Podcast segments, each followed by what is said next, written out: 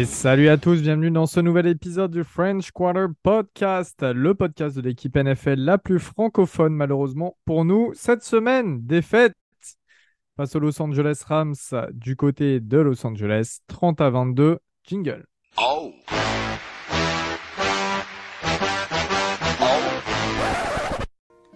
Hello darkness my old friend. I've come to talk with you again. Bonjour messieurs, bonjour en revenant. Ça nous avait fait des vacances, mais malheureusement, il va falloir le réaccueillir. John, comment vas-tu? Salut les gars, bah écoute, content d'être revenu, prêt à en mettre euh, plein dans la tête d'Alexis. Euh, il, m'a manqué, euh, toi et lui non, mais bon, ça c'est pas grave. non, content de vous retrouver les gars, content de ou pas de débriefer ce match, mais c'est parti pour un nouvel épisode. Bébert, comment ça va? Écoute, ça va quand même beaucoup mieux que vendredi matin où je m'étais quand même. J'avais pris le courage de me lever à 2h15 pour regarder ce match depuis mon lit, travailler le lendemain. Là, on est une semaine après. Il y a les fêtes de, fin d'année, de Noël qui sont passées. J'ai un peu oublié ce, euh, cette, difficulté du vendredi matin. Donc, je dirais que là, ça va bien. Mais en ayant revu le, les, le 40 minutes, ça m'a remis dans le dur. Donc, euh, on va dire, comme j'ai l'habitude de dire, un peu miche-miche. Fort bien. Et pour toi, Alexis? Bah, honnêtement, ça va. Je me suis fait à l'idée qu'on était mauvais, qu'on allait perdre des matchs. C'est le cas. Le plus important, c'est qu'on est en période de fête. Euh, ça m'a pris du temps, mais force est de constater qu'on est mauvais. Non, on est en période de fête. Il y a la famille, il y a les amis. Tout le monde est en bonne santé. Au final, c'est ça le plus important. Bon, comme vous l'avez remarqué, euh, le match était euh, jeudi dernier, le, le 21 décembre. On enregistre le 28, donc une semaine plus tard. Euh, évidemment, en période de fête, euh, dit enregistrement tard, mais on essaye de, de vous, au moins de vous débriefer cette rencontre euh, qui nous a emmené jusqu'au bout de la nuit pour rien. Car, en effet, donc comme je l'ai dit, le score 30 à 22, 30 à 22 avec un beau, c'était un beau 17-7 à la mi-temps, puis ensuite à la fin du troisième quart-temps, c'était un 27-7. Hein. donc, autant vous dire que les 15 derniers points, c'était bah, très clairement au quatrième dans le garbage time. Euh, voilà, je, le dis d'avance, hein, mais il n'y avait pas de défense du côté de Los Angeles dans le quatrième carton. Les mecs n'en avaient rien à faire. Euh, au niveau des stats, bien évidemment, Derek Carr d'un côté 300. Alors non, excusez-moi, je vais commencer avec les Rams. Matthew Stafford, 328 yards, 2 touchdowns, 0 interception, est trois fois. Non, euh, une fois, excusez-moi. du côté du rushing game, on s'est fait ouvrir 22 portées pour Kyron Williams et 104 yards plus un touchdown. Au niveau euh, de la réception, Pukanakwa a fait du Pukanakwa 9 réceptions, 164 yards, un touchdown. C'est des stats de lycéen. Euh, de Marcus Robinson, 6 réceptions, 82 yards, un touchdown. Cooper Cup, 6 réceptions, 52 yards. Voilà, bref, euh, Tyler Higby aussi qui allait de son, côté. Du côté de notre attaque, Derek Carr, 3 touchdowns, une interception, dont 2 touchdowns dans le dernier, dans le dernier carton, du coup avec 27 passes complétées sur 40 et 319 yards. Un jeu à la course très très mauvais, très compliqué. 16 portées pour 35 yards en tout, donc 19 pour Alvin Kamara. Euh, au niveau de la receiver room, bah, en fait, Chris Olave est à 9 réceptions pour 123 yards. Rashid Shade, 5 réceptions, 70 yards et un beau touchdown euh, de 45 yards, justement. Juwan Johnson, 4 réceptions pour 50 yards et un touchdown. Et Iti Perry, une seule réception pour un touchdown. Messieurs, un avis déjà sur cette attaque dans un premier temps avant de, parler des prestations individuelles? Oh, le silence de mort, c'est terrible. non, mais avant de parler des joueurs, on peut, parler de, de ce qu'il y a derrière les joueurs, du coaching staff. Dans ce genre de match, tu vas jouer. C'est un match de playoff quasiment. Pour l'instant, c'est le match le plus important de la saison. Tu vas jouer une équipe qui est quand même beaucoup plus forte que ce qu'on a l'habitude d'affronter il faut rentrer dans ce match. Putain, comme un match de playoff, tu vas faire face à une bonne défense. Tu vas faire face à des situations difficiles. Il faut faire les bons choix. On ne les fait pas. Dès le premier drive, on refuse un field goal de 54 yards. Pour une quatrième et 1, à la limite, tu peux comprendre. Mais une quatrième et 5, quand ton quarterback ne sait pas courir, c'est une erreur. Tu laisses des points en route. On refait la même erreur, je crois, un petit peu plus tard. Euh, on refuse un field goal de 50 et quelques yards pour exactement le même résultat. Une quatrième et 5 en plus, pareil. Et quel message t'envoie à tes special teams? Quel message t'envoies à tes joueurs? Dès le, dé- dès le départ, les choix sont mauvais. En face, ils préparent leur match. Ils, ils ont complètement annihilé le jeu de course. Je pensais même pas que c'était possible de maintenir Kamara à 19 yards. Ils l'ont fait. On a été incapable de s'ajuster. Tyson Hill, il a même pas lancé un putain de ballon. Il a couru que deux fois. Je me souviens même plus de, ses courses. On n'a pas eu cette créativité, cette inventivité nécessaire pour un match de cette importance. Et le match, pour moi déjà, on se tire une balle dans le pied avant même de, avant même de commencer. Vas-y, Bertrand. Je complètement continuer dans ce sens et dans cet aspect en termes de débriefing sur le match et parler clairement du coaching staff. Alors c'est rare que moi je me mets, je me focus sur le coaching staff, mais là je trouve qu'il Denis Allen a fait peut-être un de ses plus mauvais matchs depuis le début de la saison. Si tu analyses un peu la première mi-temps, le mec il s'est pris, alors je sais pas, il a découvert qu'il avait des coronesses, mais il sait pas s'en servir.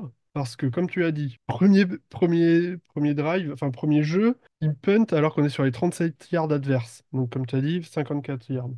Un field goal de 54 yards qui était potentiellement faisable, 60% de chance de réussite d'après les stats. Deuxième drive qu'il fait, quatrième, euh, où il rate alors qu'ils sont sur les 39 yards adverses. Pareil, il aurait pu tenter un field goal. Troisième drive, il punt. C'était un drive horrible. J'ai mes notes. Drive euh, avec un holding de Young, il recule, bref, ok. Quatrième drive de la première mi-temps, touchdown, 45 yards sur Shahid, magnifique. Bah, ok. Ensuite, il refait un, drive où il finit sur une quatrième et 5 sur les 42 yards adverses, alors que sur le premier drive, il a punté alors qu'il était à 37 yards. Et là, à 42 yards, il dit non, je vais la tenter en quatrième. Alors que il est à, euh, on est à un score de s- à 7 à 10 pour les Rams. Donc, d'un point de vue scoring, on n'est pas en train d'être euh, à la rue, d'être en train de courir derrière le score.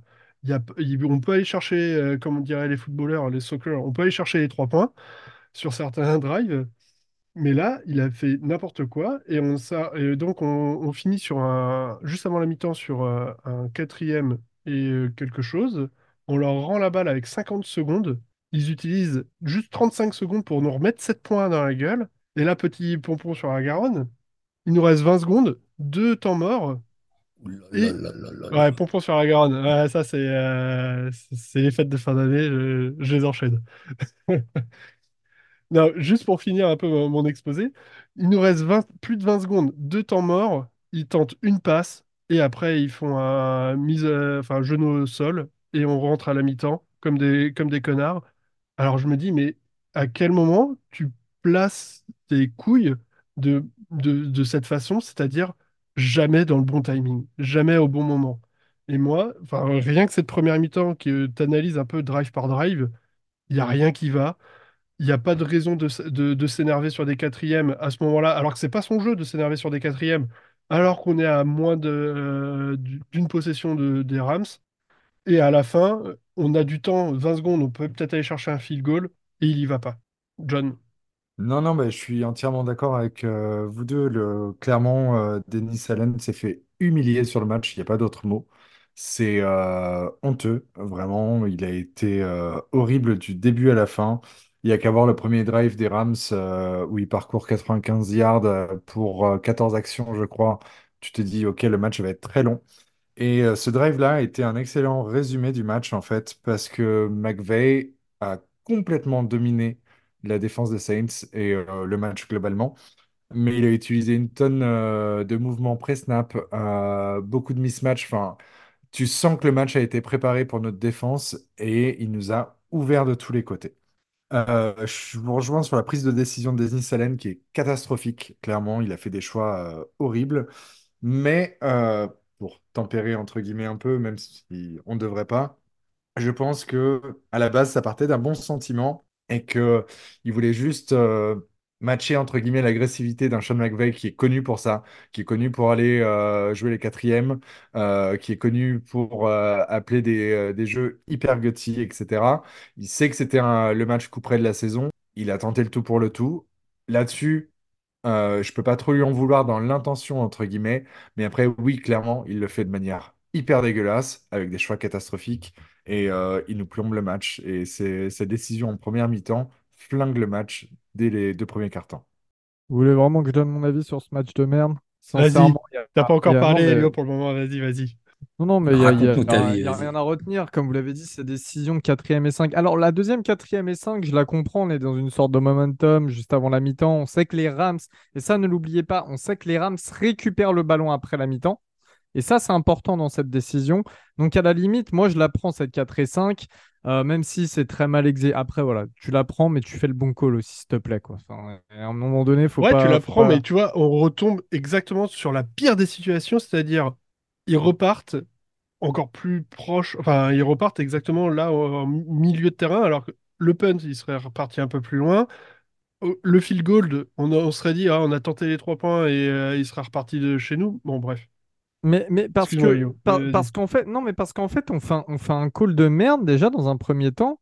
Et en plus de ça il reste 50 secondes quand ils récupèrent le ballon. Les mecs ne sont pas censés nous pondre un touchdown en 50 secondes même s'ils partent de la moitié du 35, terrain. 35 secondes, ils l'ont mis. 35 à la limite on leur on leur force euh, vas-y on les force à faire un field goal. Déjà ils en ont raté un donc ça se trouve ils auraient ils auraient pu en rater un deuxième mais bref on les force à, mettre les trois points. Ça veut dire qu'on se retrouve dans un match, on est à 14 à 7. Donc un touchdown de différence. Ok, il récupère le ballon après la mi-temps, etc. Tu te prépares mentalement. Là, on se fait ouvrir au niveau défense, on en parlera tout à l'heure. Euh, la première, quatrième et 5, revenons-en à celle-ci. J'ai pas compris, personne n'a compris, personne. Je pense qu'il s'est senti pousser des ailes et qu'il a une crise d'ego, euh, Mister euh, Allen, en se disant Ouais, regardez, vous, trouvez que je suis trop conservateur, etc. Bah, regardez, final, ça a été une catastrophe totale entre l'autre qui sait pas lâcher son ballon, qui préfère se prendre un sac dans la tête. Et enfin, bref, je, je- c'est c'est quand même assez, euh, c'est quand même assez, euh, assez compliqué cette attaque. Euh, il y a eu des erreurs de toutes parts. Il y a eu des erreurs en termes de au poste QB, il y a eu des erreurs en termes de O-line, il y a eu des erreurs. La course, elle a été inexistante. On a Tyson Hill. Alors, Tyson Hill, je ne sais pas, il court très peu quand même sur les deux derniers matchs. Je pense qu'il a un problème. C'est pas possible. Sinon, oui, c'est il est pas possible de si peu l'utiliser. hein. il, il est limité à, à l'entraînement depuis trois semaines maintenant. Il a une blessure au pied. Et euh, oui, sur ce match, je crois qu'il a 10 snaps au total, Taysom. Hmm. Je pense clairement qu'il est, euh, il est blessé, il doit être diminué. Et euh, oui, je peux comprendre aussi de ne pas l'utiliser pas le flinguer encore plus si ta saison, euh, si ta saison est morte et si tu euh, perds le match aussi comme ça, euh, aussi rapidement. Mais Ouais, mais en c'est... f- euh, la saison, elle n'est pas morte. On se retrouve à Non, non, non, elle 17-7 n'est à pas la morte. mi-temps. On se retrouve à, à presque. Là, pour, pour moi, euh, quand je vois la première période, sincèrement, hein, les Rams, sur la première période, ils- en fait, ils, ils nous embêtent, etc. Il n'y a pas de souci.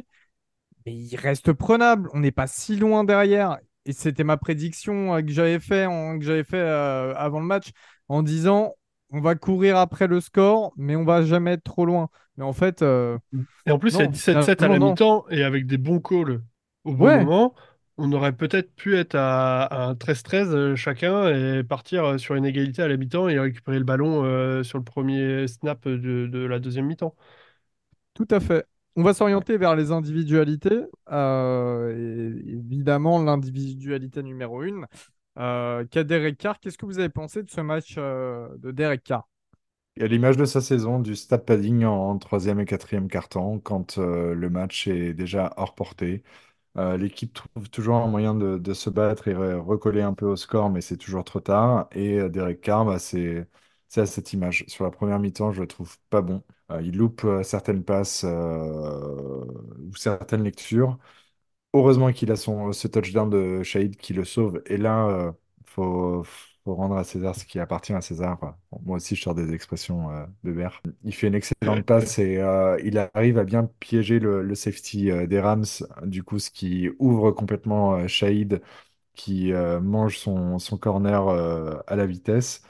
Mais euh, avant le quatrième quart-temps, concrètement, bah, comme le reste de l'attaque, euh, il n'y a rien et c'est le néant. Et plein de fois, tu as envie de lui dire, lâche ton ballon. Lâche ton ballon. Il y a, des actions, euh, je me souviens plus, mais sur euh, des troisièmes tentatives où pareil, il lance euh, vers la sideline et tu vois clairement qu'il n'y a personne. Tu te dis, mais qu'est-ce qui se passe dans ta tête pour lancer dans le vide comme ça? C'est... Bref, Ça, je... c'était la quatrième et 5 sur Johnson où il l'envoie mais Ouais, beaucoup voilà. trop loin ou Ouais, beaucoup trop et- courte, ou, euh, Non, ça. t'en as, encore une autre où tu vois clairement la balle qui tombe au, milieu de nulle part. tu as deux défenseurs des Rams et tu as une balle qui part au milieu de, au milieu de beaucoup nulle trop part. courte, ouais. Ouais, c'est, euh, enfin bref, c'est le- ce match est à l'image de sa, de sa saison, quoi. Tu regardes, si tu regardes pas le match, tu regardes euh, ses, ses lignes de stats, c'est correct, hein. 319 yards, C'est du 3 box score. Bon, t'as, t'as une, score. A- interception et voilà, c'est du stat padding en quatrième quart-temps. Ça, ça, c'est c'est réellement, si tu regardes pas le match, si tu regardes rien, parce que pendant. Eh, en trois quarts temps, il y a un touchdown. Il Hmm. y a un touchdown en trois quarts temps. Alors, je veux bien que Carmichael, il savent pas faire des appels de jeu, etc. Mais je suis quand même, franchement, hein, j'ai toujours cette curiosité d'aller, euh, de revoir, de revoir euh, les plays où il se loupe, car, etc. Et les trois quarts du temps, il y a un mec d'ouvert, il y a une solution. Il faut arrêter de me dire que c'est l'inverse, etc. Quand il envoie la balle derrière Chris Olave, et moi je suis le premier à l'avoir tweeté parce que je tweetais sur Saints France ce soir-là, euh, je me suis tapé cette purge-là. Le, bo- le ballon en troisième, qui, qui d'ailleurs nous amenait hein, clairement vers la, la field goal range Le, euh, le drop des Rams, de, le le ba- drop de lavé, là? le drop de c'est pas un drop Ouais. en fait de laver. Au Ouais, début, moi je tweete ça et les gens ils me disent mais non et tout, euh, euh, re- re-regarde et tout. Je re-regarde et je dis ah ouais en effet non c'est pas c'est pas du tout la faute de laver. D'ailleurs laver on, on va en parler après mais euh, heureusement qu'il était là. Euh, voilà l'interception, l'interception. Comment tu peux essayer de chercher Juwan Johnson quand t'as je sais plus qui d'ouvert et que tu vois que Juwan Johnson, tu as deux mecs dont Fuller qui est juste devant. Enfin, je... Il y a plein de trucs, moi, qui m'interpellent. Et en fait, alors oui, ok, on va le répéter. Oui, on sait tous que Derek Carr, c'est pas, c'est pas une grosse star. Oui, machin, ceci, cela. Non, je suis désolé. C'est un quarterback qui a plus de 10 ans d'NFL dans les pattes. C'est un quarterback qu'on paye cher parce que, mine de rien, pour son niveau, on paye très cher. On pourrait avoir la même avec des Andy Dalton. Et là, maintenant, je le dis. Non, je suis désolé. Je, je ne peux plus. Je ne veux plus. Je n'accepte plus. Là, c'est quatrième carton. On met des points. Et en plus, après, on se permet de faire des onside kicks en se disant ah bah peut-être qu'on va rattraper le match parce que l'autre il a stat pad face à des équipes qui face à une équipe. Les, les Rams faut savoir qu'ils faisaient jouer des mecs. J'ai vu des têtes au quatrième quart-temps les gars. C'est comme les équipes de college football quand elles mènent 60 à 15 face à une équipe toute bidon qui sort de nulle part qui joue avec des lycéens et qui font tourner leur effectif en mettant leur deuxième et leur third string sur, le- terrain. C'était la même. Et ben voilà Psartek t'as fait des t'as fait des, euh, des stats face à eux. Quelqu'un d'autre? Tu l'as sorti, ton Sartek. Non, moi, encore une fois, je vous trouve dur avec des récarts. Et puis, un truc, Elio, ça, c'est gratuit, c'est pour toi, mais faut arrêter avec ce- ces trucs de d'arrêt sur image au moment où il lance la balle et de dire Ah, regarde, lui, il est seul. Je regardais Patrick Il y a Mahomes trop de cas comme ça. C'est pas Mais- un cas, deux pareil trois pour tout cas le dans monde, le. C'est pareil pour tout le monde, Elio. Si tu fais un arrêt sur image, ah, un tel, il est, il est isolé. Bah ouais, mais peut-être un schéma de lecture, tu peux pas regarder tout en même temps. Sur l'interception, il, il s'est merdé complet. C'est une erreur, je suis d'accord.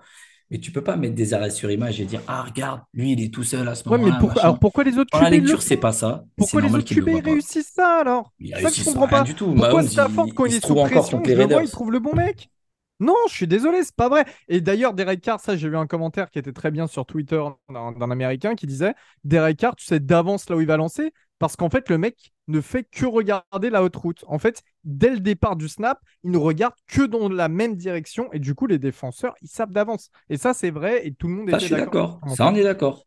Ouais, c'est problématique. Mais c'est pas Carr qui nous fait perdre le match, Elio. C'est lui qui nous l'a fait gagner? En mettant un, un touchdown sur trois temps, c'est lui qui nous l'a fait gagner? Il ne fait pas gagner, Elio, mais on vient de mettre en évidence le fait qu'il est quand même mal coaché. Il y a des mauvaises décisions. Le jeu de course est inexistant. Un quarterback comme Derek Carr, si tu l'aides pas avec le jeu de course, forcément, Ouais, mais le mec, euh, de base, il est pas terrible. Euh, Tu vas, tu vas pas lui demander de nous faire gagner ce match-là. Si, pour le prix dont on le paye, je vais lui demander à de me faire 150 gagner ce millions match-là. aussi, bien sûr. Ouais, ouais. Bien sûr. Si, si. Faut arrêter de lui trouver des excuses, Alexis, là. Non, là, pour le coup, là, je suis. Non, là, je j'ai plus de patience avec lui, c'est- ça devient, ça devient frustrant. Quelqu'un veut rajouter quelque chose sur, euh, sur Carr ou on peut passer à, à la receiver room? Je voulais juste te dire que j'étais un petit peu quand même du côté d'Alexis ce soir. Mais- Et là, je me dis qu'il y a peut-être un problème. Sortez-le. Sortez-le. T'as bien de la chance de faire l'enregistrement, sinon t'aurais sorti. Heureusement que je suis à la technique. La hein, voix sinon de la sagesse. Non, après, en fait, c'est juste pour dire qu'il a fait des, des moins bons matchs quand même dans cette, cette année que ça. Là, il était un petit peu mieux que moins bon. Et je suis d'accord qu'il y a eu des, des, des lancers indignes et des prises de décision, comme tu disais, euh, lâche ta balle au lieu de te prendre un sac. Sauf qu'il y a, je trouve qu'il y avait quand même quelques jeux qui étaient un peu sympas. Après, je pense que c'était le premier Ouais, drive à, euh, quel était- moment du match, Premier quoi? drive. premier premier drive, drive qui est bien construit. bien. Oui, Et après, tu regardes, ouais, euh, le deuxième drive qui finit sur une quatrième et machin, euh, ouais, aussi. euh, mais euh, bon, et après, oui, on arrive vite dans le garbage time. Donc, c'est pour ça que je disais, ouais, je voulais défendre un peu Alexis, il est tou- toujours tout seul, le pauvre. Mais euh, je, je trouvais qu'il n'était pas trop dégueulasse. Enfin, je trouve qu'il a vraiment fait bien pire cette année, Derek Carr, et que c'était un petit peu mieux que le bien pire qu'il ait pu faire. C'est pas son meilleur a, match, mais voilà. on en a parlé en off, hein, mais le touchdown d'A.T. Perry, si A.T. Perry, euh, le mec qui le couvre, c'est Durant, je crois, hein, parce que comme Kevin, mais il n'a pas, même, pas le même gabarit que Kevin Durant, ça je peux vous le dire. Si c'est si pas lui qui couvre A.T. Perry, c'est turnover ou euh, passe défendue. Mais jamais touchdown. Et encore une fois, hein, sur le même pareil, arrêt sur image si tu veux, machin, machin, mais il y a un mec de libre euh, au même moment. Mais bon, ça, c'est autre chose. Par contre, je vais pas retirer le fait que euh, le touchdown pour Rachid Shahid est beau, est bien pensé, bien designé, que Olave attire bien les défenseurs sur lui aussi, euh, ce qui permet à Shahid de s'échapper. Il met une, il met une course, euh, enfin, il, met Witherspoon dans le vent, et, ça, c'est un beau touchdown. Il n'y a rien à dire, 45 yards. Le ballon, il n'est pas trop, pas trop mollasson comme on l'a pu voir des fois avec Derek Carr sur des longs jeux. Voilà, ça c'est un beau touchdown, je, je le conçois. Pas de souci. Messieurs, euh, justement, on parle des receveurs. On a quand même eu une receveur room qui était pas si mauvaise avec un Chris Olave qui revient, 9 réceptions sur 23 yards, 13,7 euh, de, moyenne. Euh, et puis un Rachid Shade aussi qui a fait du Rachid Shade, hein, mais qui a été assez fiable. Qu'est-ce que vous avez pensé de cette wide receiver room? globalement, un, bon match, surtout de la part de Chris Olave, que j'ai j'ai souvent euh, conspué euh, il y y a quelques semaines sur le, sur le podcast. Mais il a fait un excellent match. Euh, faut savoir aussi qu'il a une cheville complètement en vrac. Que d'ailleurs, après une interview d'après-match, euh, où euh, je sais plus qui a eu l'info, un insider a déclaré que euh, ça lui a coûté beaucoup de jouer ce match-là. Il l'a fait parce que bah, il y a potentiellement euh, la division qui est en jeu, mais il euh, il a une cheville en vrac, clairement. Mais il a été excellent. Il a été, euh, il, il a couru de, de beaux tracés, euh, hyper soyeux, comme on disait en début de saison avec Bertrand. euh, il nous a envoyé de l'amour par moment. Il Du a velours. su, ouais, voilà, clairement, du velours. Il a su profiter des espaces dans les zones aussi. Vraiment, enfin. Clairement, on ne revient pas à, à 22 points si, euh, si Shahid n'est pas, euh, si Olave n'est pas là. Même s'il n'a pas de touchdown euh, à son actif, franchement, il a été excellent. Et Shahid aussi, je euh, trouvé bon dans son rôle de speedster, comme euh, diraient les Américains. Euh, il ouvre clairement le terrain et les, possibilités, mais pour moi, Shahid, il est encore un peu trop bridé et on pourrait l'utiliser sur bien plus de jeux et bien plus de créativité autre qu'en profondeur de qu'à la passe quoi. Et je pense qu'on peut, on pourrait l'utiliser vraiment comme un deuxième voire troisième receveur, mais beaucoup plus constant. Mais Shahid, on l'a vu sur des matchs précédents, là, quand, euh, contre les Giants, faire quelques slants à la Michael Thomas sur, des, sur un, touchdown ou même sur, en plein milieu de terrain.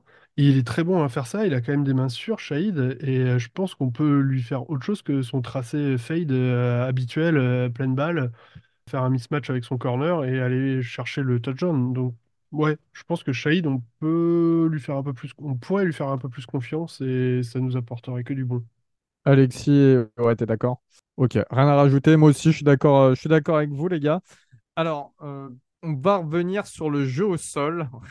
On va revenir sur le jeu au sol. Lequel? en, en Quel vrai, jeu au sol? non, mais en, en vrai, c'est pas ça. C'est que voilà, ce que j'étais en train de penser en, en amorçant ma phrase. On n'a pas grand-chose à dire, en fait. On n'a rien à dire. On s'est fait éteindre. Mais Ah, éteindre, Ouais, c'est euh, a- c'est moche. On est quand même au total avec, donc du coup, 5 joueurs sur la feuille de stats de rushing, 16 courses pour 35 yards. C'est ridicule. Non, mais ouais. ouais. Là, tu te rends compte qu'on a une O-line qui est euh, faite de briques et de broc et qu'on a, Ouais. on a Andrew Pitt à gauche qui a jamais joué à gauche depuis 10 ans qu'il a été drafté, qu'on a, ils appellent les journeymen, euh, les euh, Hurst en guard, euh, Landon Young à un septième tour à droite. Enfin bref, voilà, ouais, c'est bah, notre O-line et- enfin le jeu de course a été au niveau de notre O-line quoi. Après, Bertrand, encore fou. une fois, tu as quand même la taille euh, pour, pour être line. Hein, si... Ah, j'ai perdu un peu de poids dernièrement, je peux plus. Ah, pas pire, hein, mais- Bah, avec le foie gras que tu t'es enfilé à Noël, Les quatre je jours pense que tu peux y consécutifs aller, hein. Hein. Est-ce que, euh, que vous voulez ajouter Je vais quelque sortir chose ma salopette et tu vas voir, je vais pouvoir euh, faire, euh, je vais pouvoir remplacer Landon Young. Excuse-moi, je t'ai coupé, Elio. Non, non, je voulais savoir, est-ce que vous souhaitez ajouter quelque chose sur cette attaque? Pour moi, c'est bon. Il faut, il faut Ouais, virer ouais, tout le monde et puis voilà. Bah, Passons à la défense. Heureusement qu'on connaît Alvin Kamara et que les stats ne reflètent pas son niveau. Parce qu'on aurait été foutu de le foot dehors en disant Putain, mais regarde ses stats, ce mec ne voit rien. Deuxième match où Jimmy Graham euh, ne, ne fait plus rien et je comprends pas non plus et c'est et ça m'attriste. Enfin, je ne dois pas comprendre de match après match pourquoi il y a une inconstance dans les façons de jouer, de façon de Parce que on est coaché par des débiles, tout Ouais, simplement. ouais, non, mais on arrive on est, toujours à la même conclusion, mais On est coaché par des, euh, par des pieds, c'est une essayé de faire catastrophe. Et... croire quelque chose d'autre là. Non, non, non. Et, et- et même, euh, même les joueurs aussi le, le savent, à commencer par Alvin Kamara qui a déclaré euh, durant la saison en conférence de presse que, euh, il n'y avait plus de game planning en fonction des forces et faiblesses de l'adversaire. Ça Ça, c'est quand ça. même, ouais, ça, c'est quand même un gros problème. Passons à la défense. La défense en termes de statistiques. Euh, je vous l'ai dit, hein, à la fin du troisième carton, il y avait 27 à 7 pour euh, les Rams euh, en termes de stats. On a d'un côté, du côté de Los Angeles, Ernest Jones et Kobe Turner qui ont été auteurs d'un sac chacun. Pas d'Aaron Donald d'ailleurs en termes de sac. Assez bien, assez bien maîtrisé finalement, Donald. Juste un plaquage pour perte. Une, interception de Jordan Fuller, évidemment, dont on parlait tout à l'heure. De notre côté, un seul sac, c'est Carl Granderson. hein. Il fait au moins son sac du match, il est toujours obligé.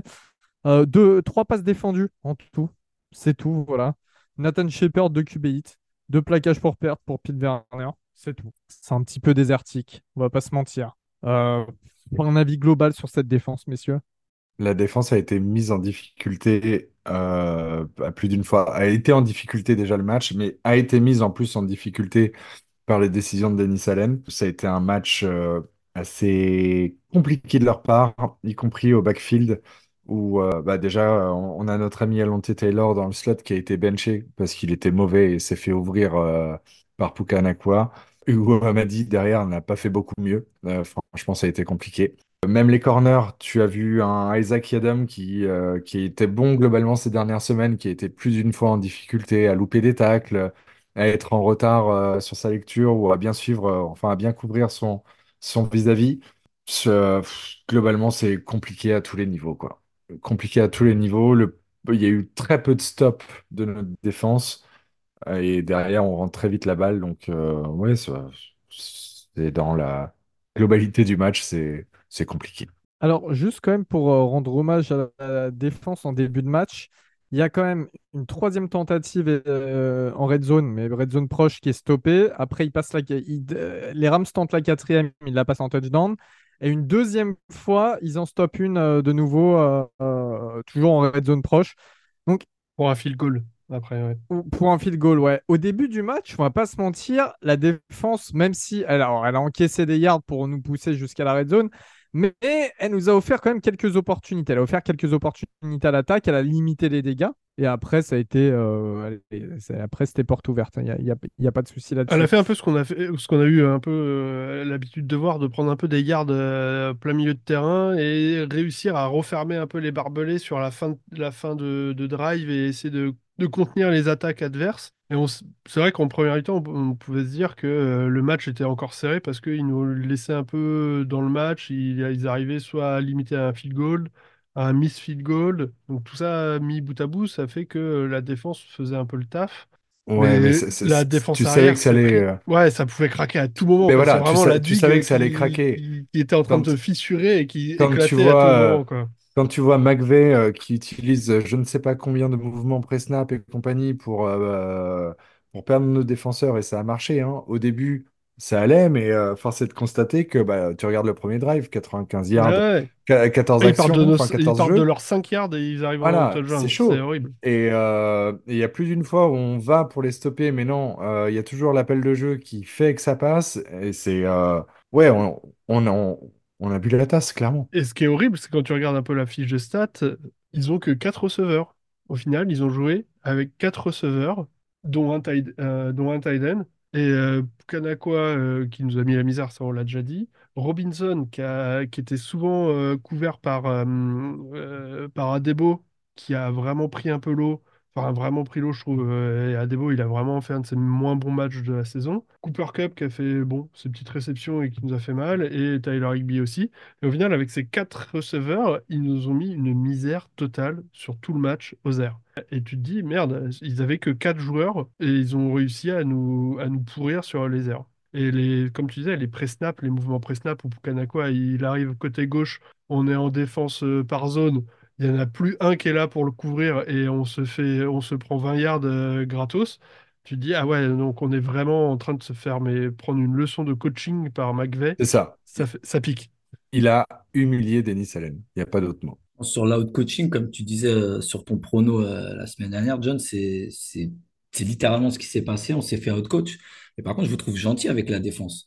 À mon sens, elle a pris l'eau de toutes parts. hein. Dans les airs, c'est 325 yards. On était soi-disant la... Enfin, on était, je crois, la sixième défense euh, avant le match. Et euh, au sol, on en prend 130. Donc, j'ai l'impression que ça, ça, tout le match, ça, a avancé, ça a avancé, ça a avancé. Et ça, a punté au final. euh, surtout en deuxième période, parce qu'ils ratent un field goal en première mi-temps, mais sinon, ils scorent quasiment sur tout leur drive. On a pris l'eau littéralement tout le match. J'ai pas trouvé un bon joueur en défense. Sincèrement, d'habitude, on provoque un petit turnover, un petit machin. On a blitzé, les blitz, ils ont été contenus. On revient là-dessus, on s'est fait out-coach, et après, on est peut-être aussi tombé, faut être honnête, sur une équipe plus forte que nous. Ah bah clairement, il n'y a pas photo. Et moi, j'ai toujours dit que pour moi, le bilan des Rams n'est pas le reflet de leur saison et de la qualité de leur équipe. Et clairement, ils sont une classe au-dessus. Et puis, si on regarde notre bilan, et c'est là où euh, on peut euh, se poser des questions, et on se posera des questions sur notre défense euh, à la fin de la saison quand on fera un bilan. Tu regardes notre calendrier, on affronte beaucoup de mauvaises équipes, hein, on va pas se cacher.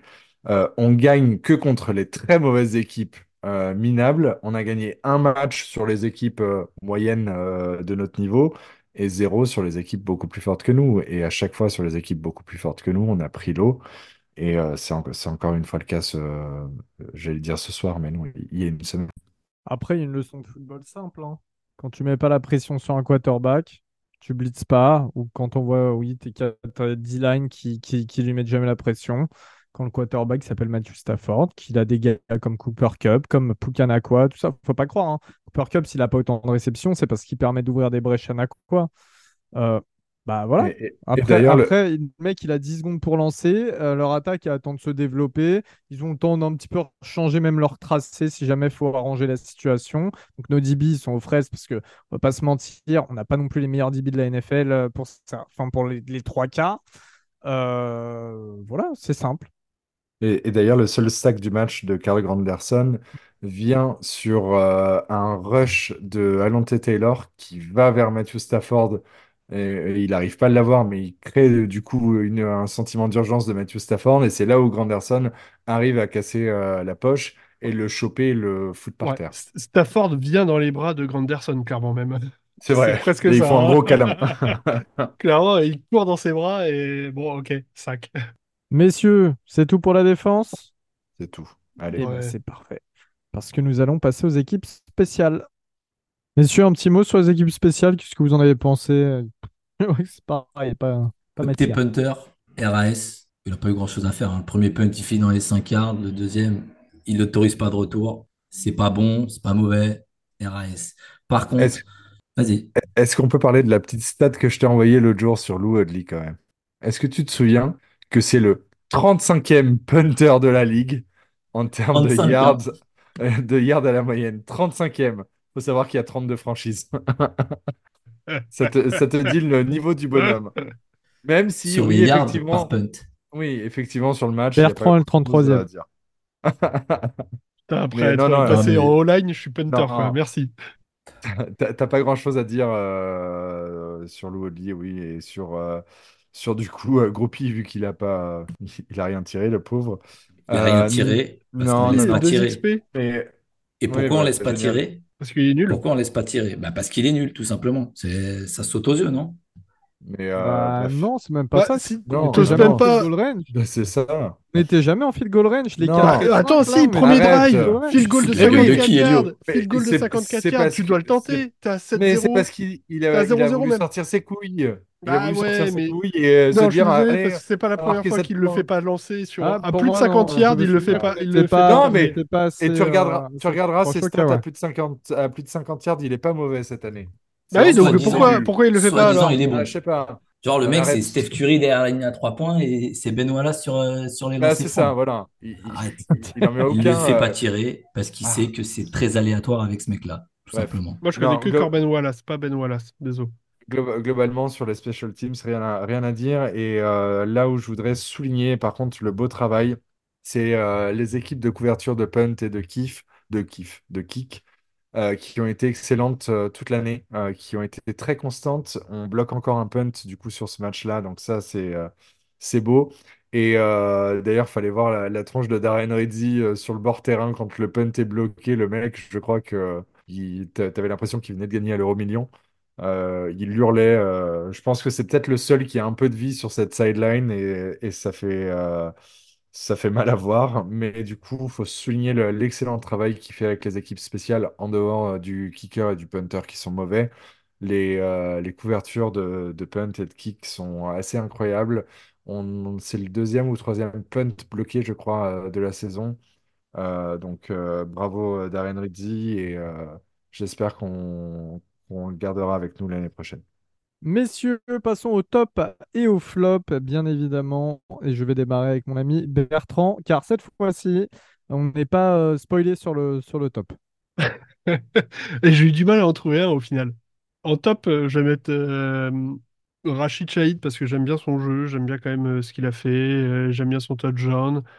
Euh, je trouve qu'il met un vent de fraîcheur dans notre euh, wide receiver room. Euh, j'aime bien ce qu'il apporte, j'aime bien son état d'esprit. Euh, la globalité de sa saison, je trouve que c'est un bon joueur qu'on devrait réussir à. Enfin, qu'il faudrait qu'on garde dans notre, dans notre escouade.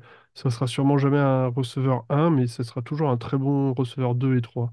Euh, et en flop, c'était peut-être pas le plus flagrant sur ce match-là, mais ça fait quand même quelques matchs. Je dirais les tacles au niveau de la défense. Je trouve qu'on fait vraiment des, des, des, miss- enfin, des, des, des tacles ratés, comme on dit en français. Et c'est vraiment un peu des plaquages. Merci. Merci Alexis. Des plaquages fait, c'est autre ratés. chose.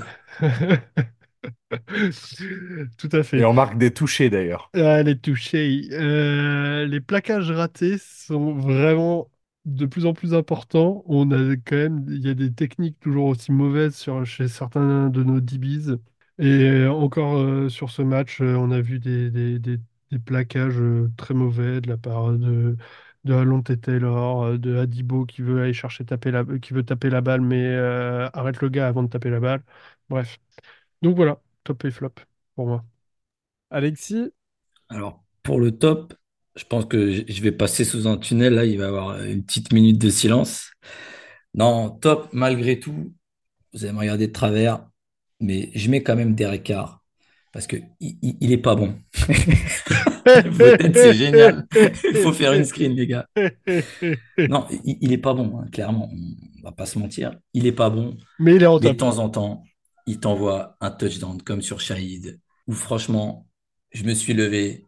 Putain, c'est beau, c'est magnifique. Dans cette, dans cette misère, il y a quand même de temps en temps un petit coup d'éclat. Et ça change d'un Jimmy Swinston, des, des Andy Dalton, etc. De temps en temps, il est capable de faire des trucs. Et dans un match où le jeu au sol est pas mauvais, il est pas catastrophique, il est inexistant, il a fait quand même quelques passes et il a fait ce qu'il a pu avec une O-line bancale. Donc, c'est pas le top de l'année, mais sur ce match, franchement, il a quand même fait ce qu'il fallait. Allez, euh, maintenant on passe au flop.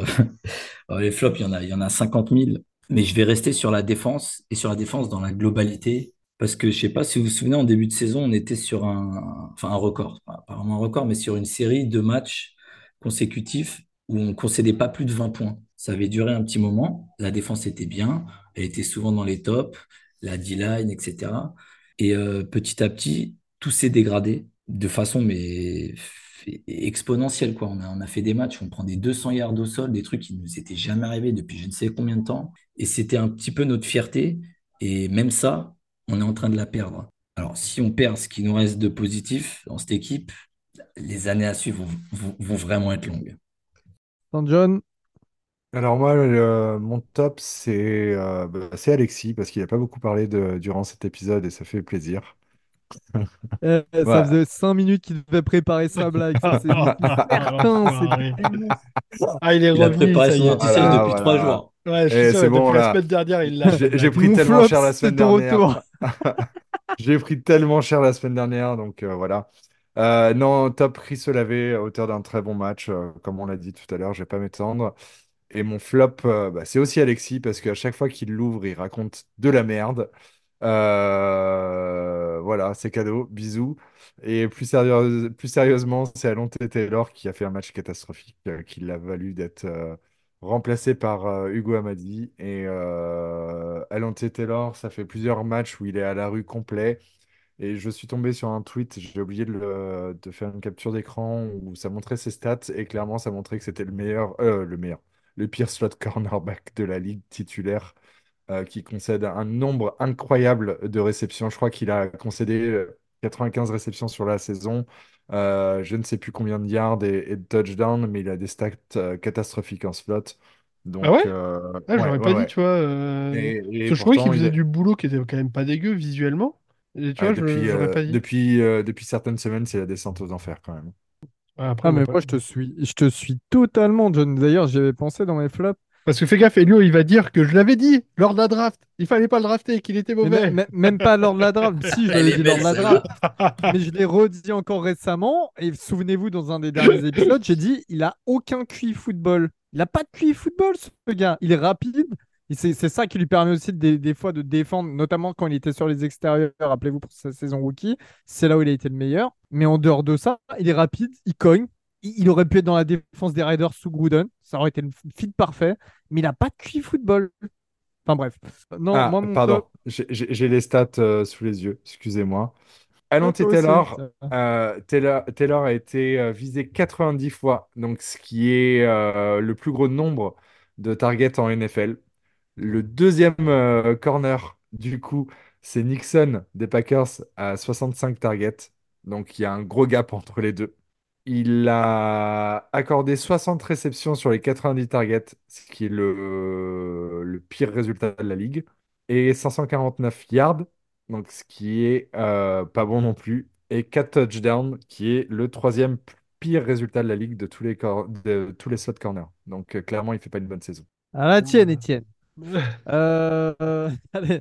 Non, moi, moi pour le top, je vais prendre le même que John. Je vais même pas essayer de chercher l'originalité parce qu'il n'y en a pas beaucoup.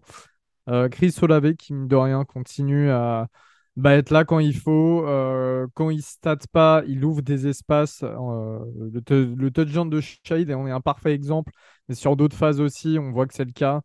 Il, voilà, il est clutch, il est là quand il faut. Il y a cette troisième.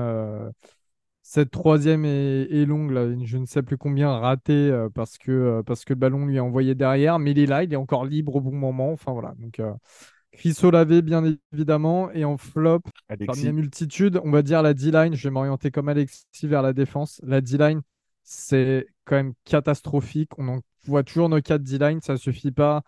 Un moment, il y a une action, genre Stafford, le mec, il a tout son temps. Et en fait, tu vois notre D-line qui transperce la défense, mais qui passe à côté de Stafford, genre euh, rapide comme des, voitures sur une autoroute. Stafford, il est entre, tu sais, il est au milieu de l'autoroute, là, entre les deux. Et lui, lui, il se passe rien, aucune pression sur lui. Et nos gars, ils vont tout droit.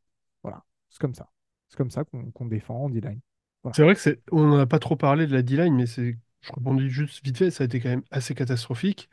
Et on continue à pas mettre la pression et c'est, et on n'a pas de plus de solutions avec un Jordan non, vieillissant, non, non.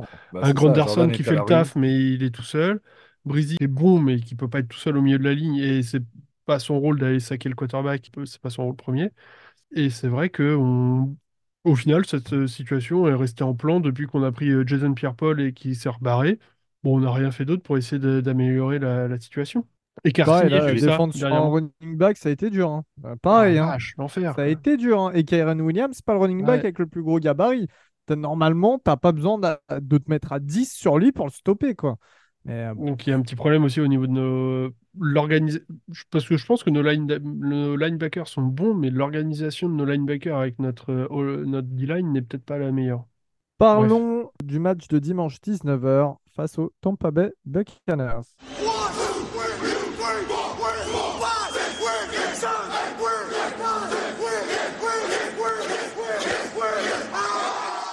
Et oui, nous affrontons les Bucks une deuxième fois euh, pour cette euh, saison 2023-2024. Euh, on vous invite tous d'ailleurs à suivre, si vous le souhaitez, Buccaneers France sur Twitter, un ami Valentin qui est très très sympa.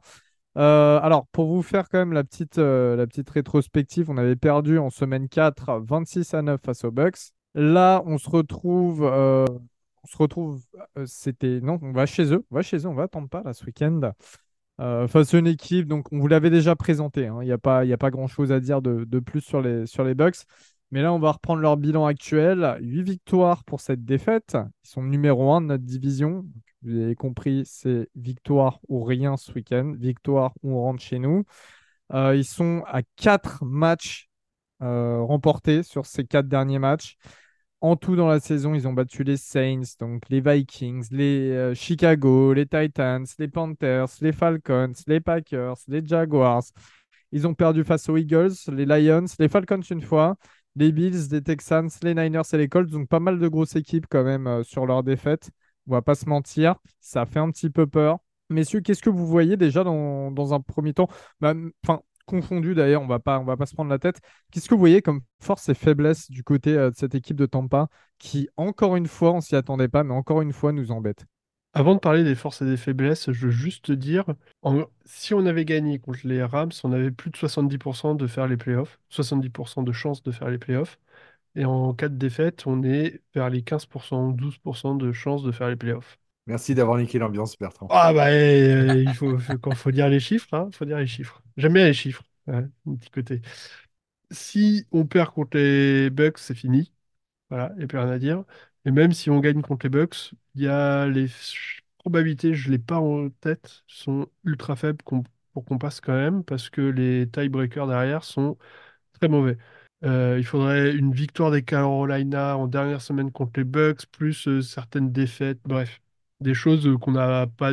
En gros, notre destin n'est plus en- entre les mains des Saints, clairement.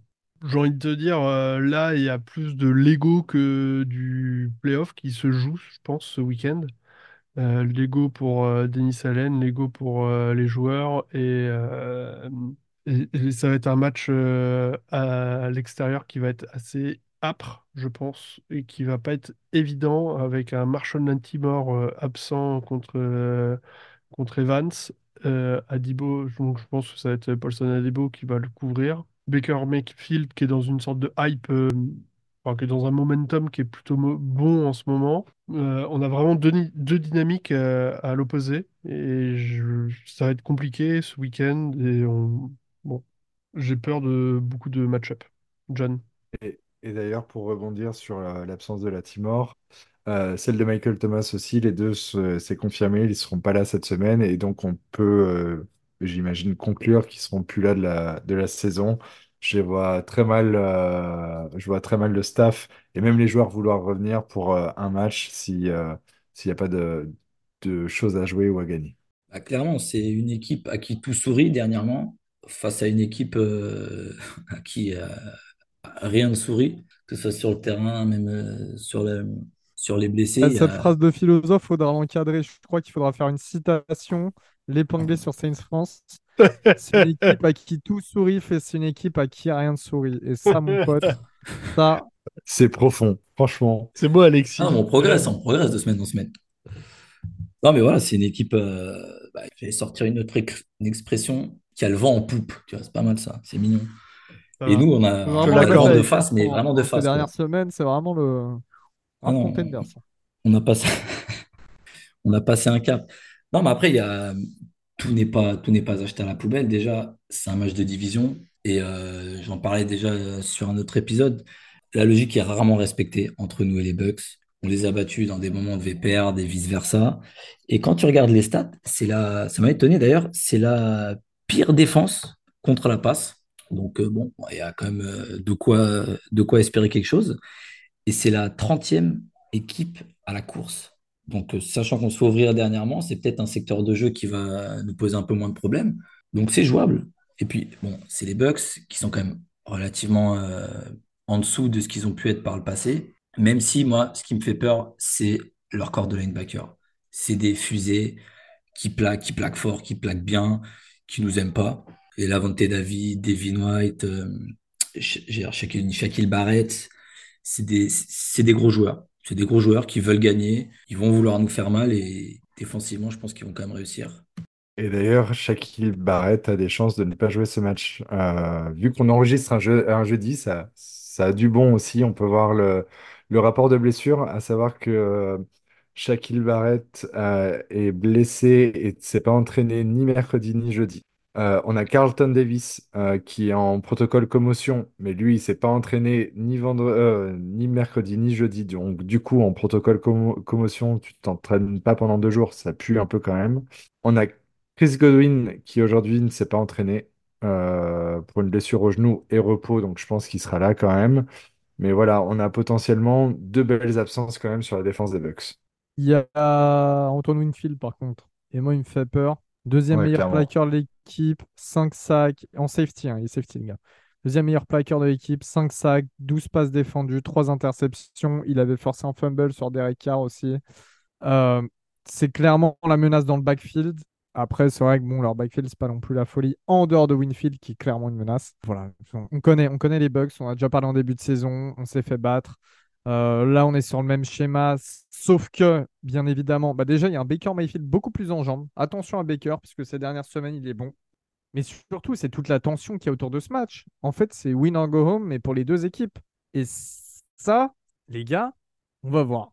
En fait, on bah, va voir. Si, les Bucks, ils, perdent, ils, ont, quand même un gros avantage encore pour la, pour la division. Il y aura, il y aura une égalité avec nous et euh, ils ont le tiebreaker. Donc, ils ont juste à gagner le match d'après et c'est bon pour eux. Donc, au final. Le train, il est passé pour nous, clairement. Et, nous, on a raté notre coche avec euh, la semaine dernière. Je vois très mal les Panthers aller emmerder les Bucks, euh, même s'ils ont emmerdé les Falcons, c'est pas la même équipe. Hein. clairement, les Falcons sont très mal coachés. Hein, parce que sachez une chose, les Panthers, ils ont rien à jouer, que ce soit en draft pick ou quoi, ils ont rien à jouer les mecs. Et parfois, tu as des mecs qui n'ont rien à perdre. Et comme on disait l'autre fois sur les hmm. Giants avec Bertrand, tu as des mecs qui veulent des contrats. On ne sait pas. Mais bon, on va euh, éviter d'être optimiste, évidemment. Messieurs, je vais prendre vos pronos. C'est des matchs de division. C'est des matchs de division, tout à fait. On va prendre vos pronos, messieurs.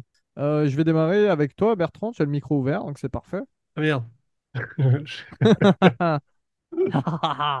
Euh, juste parce que c'est euh, les Saints et qu'on aime y croire jusqu'au bout, parce qu'il y a encore une toute petite probabilité de 6,4% avec, euh, avec une probabilité, enfin, il faut des chances que chacun gagne et me perde des machins, etc., pour qu'on puisse passer et qu'on n'ira pas quand même en playoff. Mais je faut savoir que Bertrand a un tableau Excel de tout ça. Hein. Ah bah, j'aime les stats, je suis les stats. Lui, au moins, c'est lire son tableau Excel. Vous battrez après euh, John et Alexis, s'il vous plaît. Euh, alors, je vois, allez, je, vais miser sur une victoire. Petite victoire 24-21 pour aller mettre encore un peu de piment jusqu'en dernière semaine. euh, qu'on suive le match Panthers contre Buccaneers en même temps que notre dernier match et qu'on se dise, allez, vas-y, peut-être qu'il y a moyen d'y passer. Mais bref, voilà. C'est juste pour le plaisir sadique d'y croire jusqu'à la dernière semaine. Voilà. Alexis, c'est tellement la mentalité des Saints, l'histoire et la culture des Saints d'aller gagner ce match-là pour se planter à la dernière semaine et regarder les playoffs à la télévision. En fait, tout m'indique une victoire des Saints, sauf notre petit classement des pronostics où putain, je suis bon dernier, ça c'est terrible. Mais je vais quand même donner les Saints parce que, parce que le sursaut d'orgueil, tout ça, je vais pas me répéter, mais je pense quand même qu'on est capable de faire quelque chose. Et je pense avec la manière, un petit, un petit 28-20, tout mignon.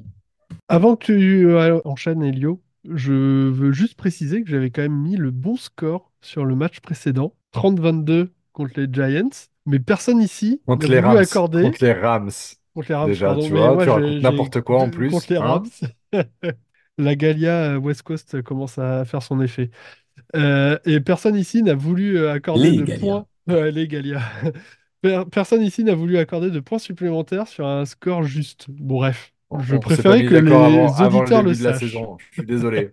Faut se mettre d'accord. Oh là là. Tout ça, ouais, voilà. Mauvais perdant. Bref, Elio, je te rends la parole. Euh, bon, on va aller vers- en parlant de mauvais perdants, on va aller vers John. Quel enfoiré. Du coup, bah, si Alexis a pronostiqué une victoire, vous aurez bien compris qu'on va perdre ce match. C'est euh, le, chat noir du podcast. Euh, non, je vois pas les Saints gagner ce match. Moi, je vois le schéma inverse euh, de mes collègues.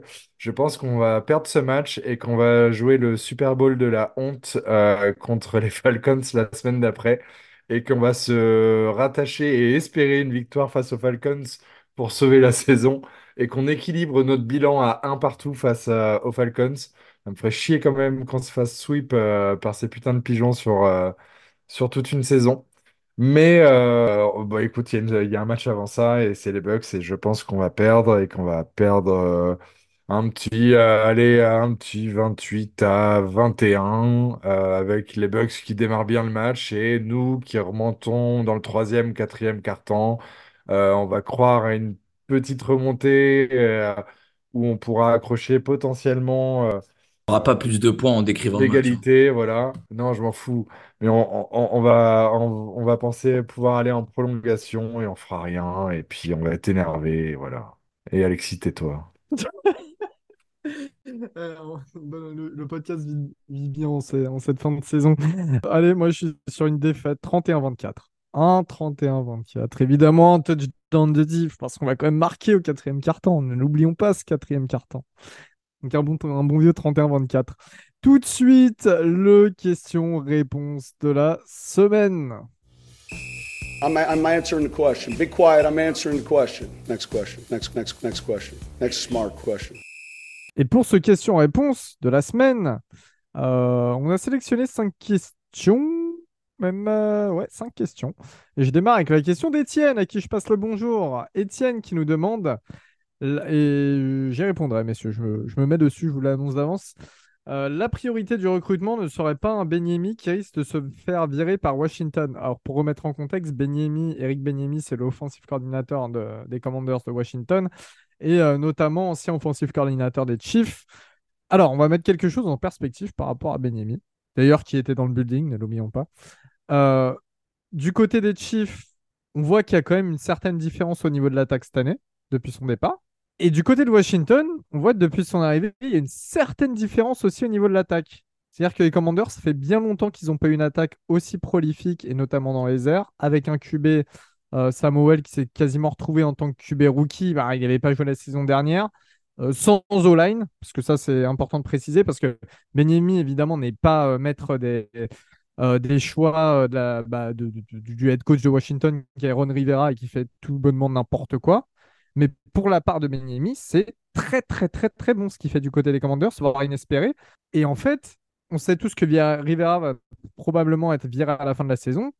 Euh, la plupart des odds, c'est que Benyemi passe à être coach du côté de Washington. Il n'y a aucune raison pour laquelle il serait viré euh, de Washington. Au contraire, là, ça serait vraiment euh, un tremblement de terre parce que ça voudrait. Enfin, je sais pas, c'est impossible, quoi. C'est juste impossible qu'il veuille le virer.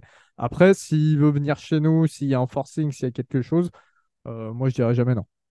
Euh, passer de, de, de Carmichael à Benyemi, c'est quand même passer euh, de la Laponie à quelque part d'autre. Autre question de Rosou et qui on passe le bonjour en direct de Charlotte. Si Denis Allen reste, faut en profiter pour drain the euh, comme dirait Donald, finir les restructures, virer les abonnés de l'infirmerie en fin de contrat, Michael Thomas entre autres, manger ton dead money l'année prochaine, trade on à la draft contre, euh, euh, bah, contre des années suivantes, hein, des, pics euh, des années suivantes, roll avec, euh, utiliser, excusez-moi, j'essaie de traduire en même temps parce que la moitié du tweet est en anglais. Euh, utiliser euh, des undrafted free agents, euh, faire un minimum de free agency, en gros nettoyer la maison. Est-ce que vous êtes de cet avis? Alors, je pense qu'il va falloir y arriver euh, prochainement, mais on ne peut pas le faire en une année. On a tellement, euh, pour traduire ce que l'expression américaine, euh, shooter la canette trop loin.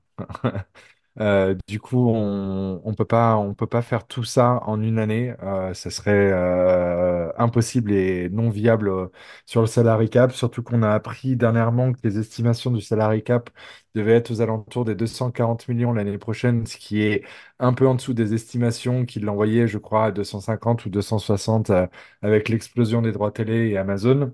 Donc, c'est un petit coup aussi dans la stratégie qu'on a eue ces dernières années. Tu peux pas dégager tout le monde comme ça. Pour moi, tu as deux potentiels euh, joueurs qui pourraient partir et ça me ferait très mal de les voir partir.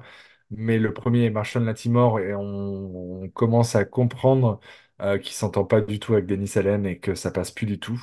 Euh, on le voit de plus en plus revenir sur Twitter et euh, des sous-entendus là-dessus.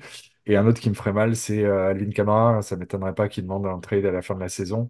Euh, vu son utilisation, vu euh, son rendement euh, et comment on le gâche depuis trois années, il mériterait d'avoir une résurrection à la CMC du, côté des 49ers. Et il mérite d'avoir une bague et de pouvoir courir et pouvoir montrer qu'il est toujours un excellent joueur parce qu'il l'est toujours, en déplaise euh, au rageux. Et je pense que c'est peut-être les deux potentiels qu'on pourrait trade, mais ça nous coûterait très cher sur au niveau du cap et de la dead money. Moi, ce qui me tue, c'est que c'est des mecs attachés à l'équipe. C'est des mecs qui n'ont jamais demandé leur trade alors que ça fait deux ans qu'on est pourris, quoi. C'est des mecs réellement euh, attachés à l'équipe. Je, moi, je suis, j'aime pas ces histoires de nettoyage, tout ça.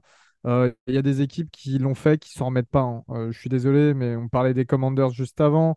On voit les Jets qui n'y arrivent pas du tout. On voit, euh, alors, il, facteur Aaron Rodgers, ça se trouve, avec Aaron Rodgers, ça aurait même pas été bon, on ne sait pas. Euh, il y a, il y a les, clairement. Ja- les, les Jaguars l'ont fait. euh, pour l'instant, les Jaguars, c'est pas plus que ça. Enfin, Et t'as même. les, les Bucks qui le font cette année, mais à une moindre mesure, pas autant que Mais les nous, on Bucks, ils devrait le font ce faire. qu'on a fait. Ils gardent une Oui, certaine os- voilà, c'est ça. ossature. Mais ils ont commencé à dégager et à nettoyer le cap, mais ils n'ont pas été aussi loin que nous dans les restructurations et les prolongations et les machins et les euh, ghost à gogo. Et du coup, c'est plus simple pour eux de nettoyer au fur et à mesure. Nous, ça va être un travail sur euh, trois ou quatre saisons, je pense. Et puis sachez aussi une chose, c'est que quand ton équipe elle est nulle, archi nulle, pour ramener des joueurs dans, dans ce marché et que les mecs veulent venir jouer pour ton équipe, parce qu'à un moment, genre, il n'y il aura pas que la draft, il y aura aussi la free agency sur laquelle il faudra commencer à compter une fois que tu auras de, de l'argent de nouveau. Bah, les mecs, ils ne voudront pas venir en fait. Ils viennent Non. pas pour devenir les outsiders qui, qui, qui essayent de réussir. Ils veulent directement, on le voit de plus en plus d'ailleurs, ils veulent directement aller chercher des bagues. On le voit de plus en plus. Mais ce que je veux dire, Elio, euh, tu dis euh, repartir de zéro, ça ne marche pas forcément, faut arrêter d'aller par là. Mais là, c'est notre troisième année où on est moyen. Et donc, être moyen, qu'est-ce que ça nous apporte aussi? Parce qu'on est, c'est notre troisième année où on est euh, Coaching staff. 9-8, 9, Coaching euh, staff. 7-10. Et là, on va finir un truc avec euh, à minima 8, 8 défaites. Donc, on va continuer à être moyen, mais si c'est pour continuer à être moyen et espérer chaque année faire quelque chose sans reconstruire, ça veut dire que tu auras perdu la possibilité de se dire, vas-y, on fait un point d'arrêt on reconstruit. Donc, passer son temps, bah, tu vois, je regardais la vite fait, depuis 2000 la saison 2021, là, ouais, on est à 9-8. Bon, voilà, on n'est pas mauvais, mais on n'est pas top. À quoi ça nous mène? À rien. Donc, c'est là Commencer aussi. par, commencer par euh, bien drafter, commencer par euh, aussi être malin sur la free agency, parce que la free agency, excusez-moi, le seul qu'on a signé, c'est un mec qu'on n'utilise pas finalement. Commencer, voilà, toutes ces petites choses-là, ça fait à côté, hein, faut pas l'oublier. Oui, Et donc c'est un problème de euh, coaching et de, et de, et de front eh ben alors. merci. Et c'est pour ça que je vais aller à la question suivante de Juka qui nous dit quel dossier a Denis Allen sur Loomis pour le tenir autant parler? Mais, mais ça, c'est en fait, c'est ça. Mickey- Enfin, là, c'est à Mickey Loomis. Là, à- lui, il a nous prouver là, pendant cette intersaison, que c'est toujours un bon GM. Voilà, c'est ça, c'est à l'intersaison. Il fera Mm. rien en cours de saison et ça fait des semaines qu'on le dit. Donc il faut, je pense qu'il faut arrêter de poser cette, euh, cette question qui revient de semaine en semaine. Oui, on a tous envie de le voir dégager, mais Mikel Loomis ne fera rien en cours de saison. Ça sert à rien. C'est, ça a toujours été dans son process euh, de faire. Euh, enfin, il a toujours dit, on évaluera les choses en temps et en heure une fois la saison terminée. Là, de toute façon, la saison est finie. Que tu dégages Denis Allen euh, maintenant ou la semaine dernière, ça change quoi? Rien. Ok, on peut voir euh, les Raiders avec Antonio Pierce avoir un sursaut d'orgueil et faire beaucoup mieux qu'a- qu'avec McDaniels. Mais McDaniels a jarté beaucoup plus tôt que, que Denis Allen pourrait jarter là. Ta saison, elle est bien entamée. Concrètement, ça sert à rien de le dégager maintenant. On termine la saison. On voit, par contre, à l'intersaison, on attend des mouvements, clairement. Kevin qui nous demande, et à qui je fais des bisous évi- évidemment, qui nous demande, avec l'annonce que le job de Denis Allen est en sécurité, entre guillemets, et cela malgré une saison pourrie, est-ce que vous pensez que c'est Pete Carmichael qui va servir de bouc émissaire et se faire dégager pour l'interrogation? Et si oui, quitte à lui faire porter le chapeau, pourquoi ne pas l'avoir dégagé plus tôt? Excellente question. Messieurs, Alors, si, si je peux me permettre, je sais que je parle beaucoup, désolé les, les gars. Euh, je voulais juste revenir un peu sur euh, l'info justement de, euh, du job de DA en sécurité. Donc, pour remettre dans le contexte, c'est Yann Rapoport, euh, l'insider NFL.com, qui, est- qui passe sur NFL Network, qui a rapporté ça le lendemain de- du match des Rams en disant que Dennis Allen était dans une situation confortable du point de vue de son travail. Encore une fois, ça peut être, ça peut euh, tout et rien dire. Effectivement, il peut être conforté à la fin de la saison et on va manger notre pain noir pendant encore une saison et il sera dégagé à la milieu de la saison prochaine. Ou ça peut dire tout simplement que Mickey Loomis ne prendra pas de décision hâtive, il attendra la fin de la saison et va évaluer les choses. Les infos euh, que peut avoir Rapoport, ça peut venir de tous les côtés. C'est quelqu'un dans le building qui peut faire fuiter euh, une information pour conforter euh, Denis Allen et pas tirer la sonnette d'alarme avant la fin de la saison. Ça peut être le camp de Denis Allen qui fait fuiter des choses aussi dans son intérêt. On ne sait pas en fait. Donc c'est là où je remettrais les, choses euh, avec de gros guillemets. On va voir. Et d'ailleurs, toi aussi, tu, le précises, Kevin, entre guillemets, en sécurité. Donc, euh, et si jamais on perd les deux derniers matchs, surtout les euh, face aux Falcons, je pense que euh, il y a de grandes chances que le lundi suivant, il soit, il soit dehors. En tout cas, je l'espère. Sinon, s'il reste, oui, effectivement, je pense que le scapegoat, euh, enfin le, le bouc émissaire, ça sera Carl Michael. On va le dégager. Et pourquoi on ne l'a pas fait plus tôt? Parce que bah, il y a personne qui veut prendre sa place. On a euh, interviewé l'année dernière trois différents potentiels candidats en tant que coordinateur offensif qui ont été pris euh, ailleurs et sur d'autres équipes. Personne ne veut jouer sous Denis Allen. Je Ok, suis d'accord que s'il n'y a aucun mouvement pendant l'intersaison, ça va être difficile de faire passer la pilule auprès de tout le monde, de la Nouvelle-Orléans, des fans, des supporters, etc. Et on peut, j'ai du mal à, m'imaginer une franchise être droit dans ses bottes, disant on reste avec le même front office, le même coaching staff, alors que la saison a été pitoyable. J'arrive pas à m'imaginer avec quel argument ils peuvent se dire euh, pas de problème, on remet les mêmes et vous allez voir, on va prendre euh, deux drafts et euh, trois free agents et on ira mieux. Bah non. Autre question de Thibaut, à qui on passe le bonjour également, bien entendu, qui nous demande Pensez-vous qu'on puisse garder un coach qui, malgré le meilleur effectif de la division et le deuxième euh, calendrier le plus facile, finira encore en bilan négatif? L'info sortie par Underhill fait peur sur l'aveuglement de la famille Benson, voire de Loomis. Bah, c'est ce dont on traitait euh, euh, juste avant, tout compte fait. Donc, même réponse. Pas mieux. Ouais. Oui, oui, et puis je pense que Thibaut, euh, par Underhill, voulait euh, dire Rapoport, euh, parce qu'Underhill n'a rien rapporté euh, là-dessus. Et justement, j'aurais plus Ouais, tendance à croire une ouais. information quand ça sort de la bouche d'Underhill que de Yann Rapoport. Johan qui nous demande Pour passer le cap des prochains matchs, fêter ou noyer son chagrin, avez-vous connaissance sur des choses typiques de la Louisiane? Euh, J'entends en boisson, bien sûr.